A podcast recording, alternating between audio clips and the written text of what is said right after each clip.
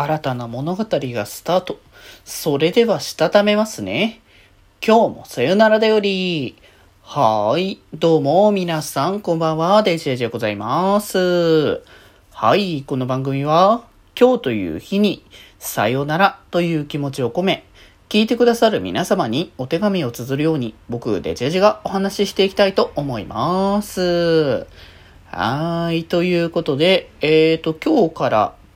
ですね、デジモンシーカーズの、えー、チャプター2がまあスタートという形で、えー、チャプター2はハッカー、レオン、えー、3W エアラインズフライト626ということで、まあこれは多分なんかね、えー、作中の、まあタイトルはなんかその辺の作中の物語みたいなものに出てくる用語がまあメインになって、かつ、あの、名前が最初に載ってくる。だから、えっ、ー、と、チャプター1は、エイジ、ウルフ・オブ・アレニュー、えー、ウルフ・オブ・ナインス・アベニューだとね。そう。あれは空路城の丸尾ってことだよね、多分。っていうところで、今回はこちら、えー、冒頭のね、話の流れからするに、えー、前ね、物語の話の中で言ってた、デジモンを使って、えー、起こした、え、テロ事件っていう、え、テロ行為の話まあ、こう飛行機事故ですかね。が発生したというところの物語がちょっと冒頭に挟ま込まれて、まあ、そこから、えー、今回は、えー、ハッカーレオンのところから物語が始まるというところで、まあ、この感じからするに、この事件に巻き込まれた、ないしは、あの、まあ、家族か何かがそちらのこう事件に巻き込まれたがゆえに、えー、その記憶がすごくこう色濃く残っていて、まあトラウマ状態みたいな感じでもう記憶をしているというところなのかなっていう感じがしますよね。パルスモンがそんなね、あの、レオンを気にしてね、優しくね、ついてきてくれるっていうのもね、可愛いところではあるんだけれども、まあ、大学生の、まあ、レオン。で、話ちょっとね、あの、ありましたが、アバディエレクトロニクスの、まあ、関わりはもうすでに持ってる。やっぱし、その、マインドリンクを、えー、携えた、えー、デジモンと、えー、そのね、ハッカーっていう関係性だから、まあ、H のような感じの、えー、人がたくさんいるっていう人の、一人として、えー、レオンは存在しているっていうことだと思うんだよね。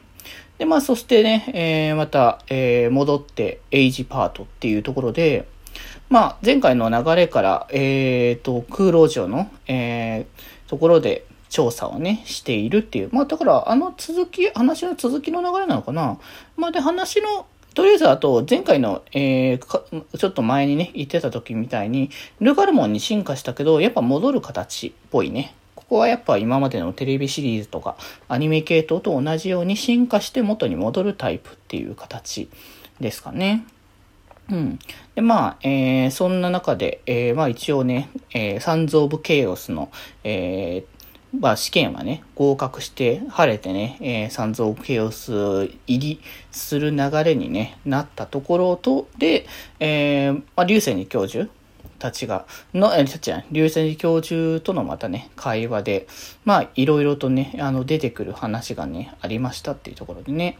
まあ、ウォールスラムでもね、えー、タービュランスっていう、まあ、その、超常現象じゃない、もう自然現象的な感じで、あの、ウォールスラムが消えていくっていう話。で、まあ、それが、こう、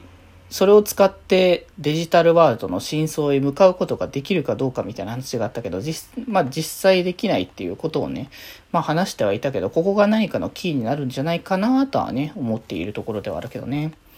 で、まあね、こう、エイジが結果をね、残すことによって、まあ、流星寺教授とのね、関係性もより強まるというところではありますけれども、で、あとはあれですね、正式にちゃんとあの、マインドリンクしたデジモンは、マインドリンクしてない時でもちゃんと喋れるっていうところが、まあ、前のね、その他のデジモンたちのパートでもね、分かってはいたけれども、改めてというところでね、うん。まあ、というところで、やっぱルガモンはもともと、えっ、と、ウォールスラムで隔、隔離、確保した保護したデジモンというところで、まあ、そこでね、力をこう元に戻していくっていう流れが、まあ今回の、まあ、エイジとの関係性ではあるというところで、まあ、パートナーというね、言葉もね、出始めたというところで、まあ、ちゃんとね、あの人間と、えー、デジモンとのパートナー関係がエイジとルガモンの中により今後描かれていくのかなっていうところもね、ありましたからね。まあ、そして、えー、今後はまた、サンズ・オブ・ケオスの、えー、幹部的な立ち位置とのやり取りをするというところで、まあ、ソング・スミス・マービンというね、えー、人物との、えー、コンタクトが取れるようになったというところで、まそもそもがこのグリムを作った、えー、開発者の一人というところで、まあ、グリムがそもそもね、あの公的に利用するものというよりかは、こうアングラなものっていう感覚ななのは、まあ、そもそもそういった、あの、有志の方たちで作られた、あの、ものだからという。まあでも有志が作ったとしても、あの、利用するしやすさっていうものを加味して、まあ、使う人は多いということかもしれないけどね。まあ、果たしてこのエイジのスパイ活動がこの後どうなってくるのかはわからないところではありますけれども、一応物語の最後に、え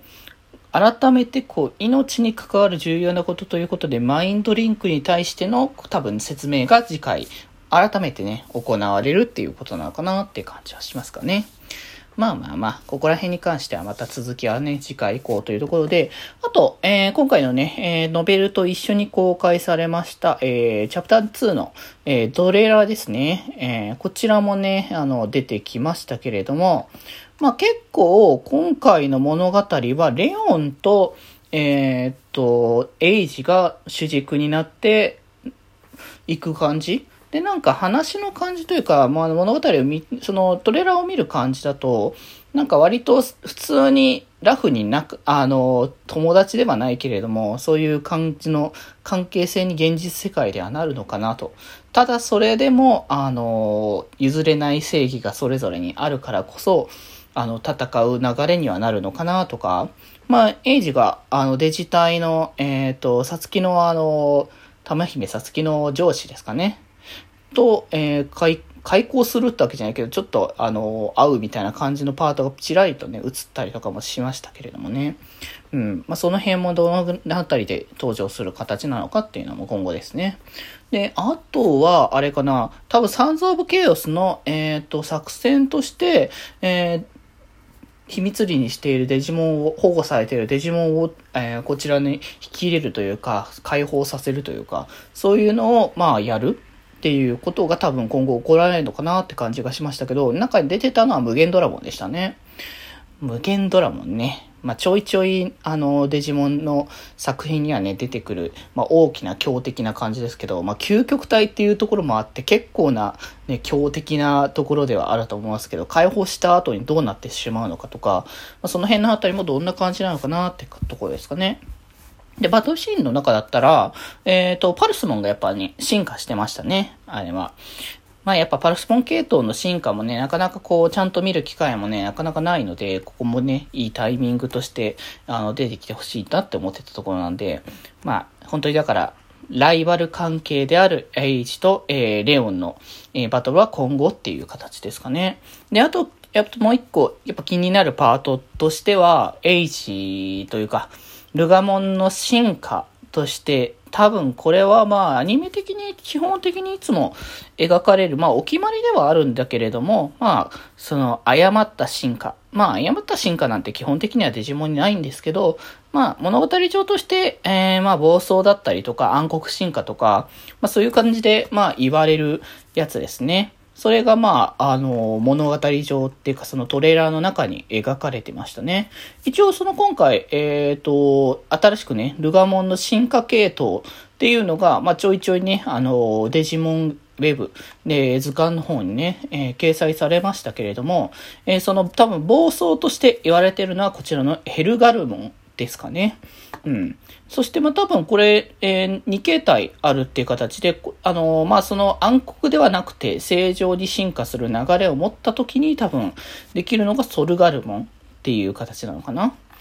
で、まあ、もうすでに、嗅覚体の進化までね、掲載はもうされてフェ、フェン、フェンリルガルモンっていうところで、まあ、えー、こちらのに、えー、チャプター2では、まあ、多分、えー、ソルガルモンが、ま、えー、じゃあヘルガルモンがすでに出てたけど、まあ、こちらの進化して暴走した流れの後に、まあ、チャプター2は終わって、まあ、チャプター3で正式な完全体への進化へ向ける流れができて、まあ、そのチャプター4あたりでフェンリル・ガルモンが、えー、登場する流れになるのかな。とか少しね、まあ思ったりする部分ではありますけれども、まあちょっとね、この辺に関しては今後に、まあ期待する部分ではあるかなというところで、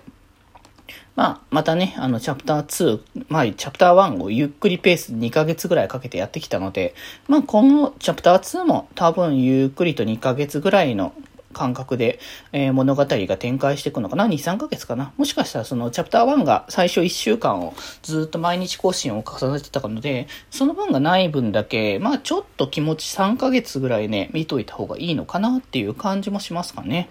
まあちょっとね、そんな感じで、新たな物語が展開する、えー、デジモンシーカーズチャプター2、今後もね、読んでいきたいかと思います。それでは今日はこんなところで、それではまた明日バイバーイ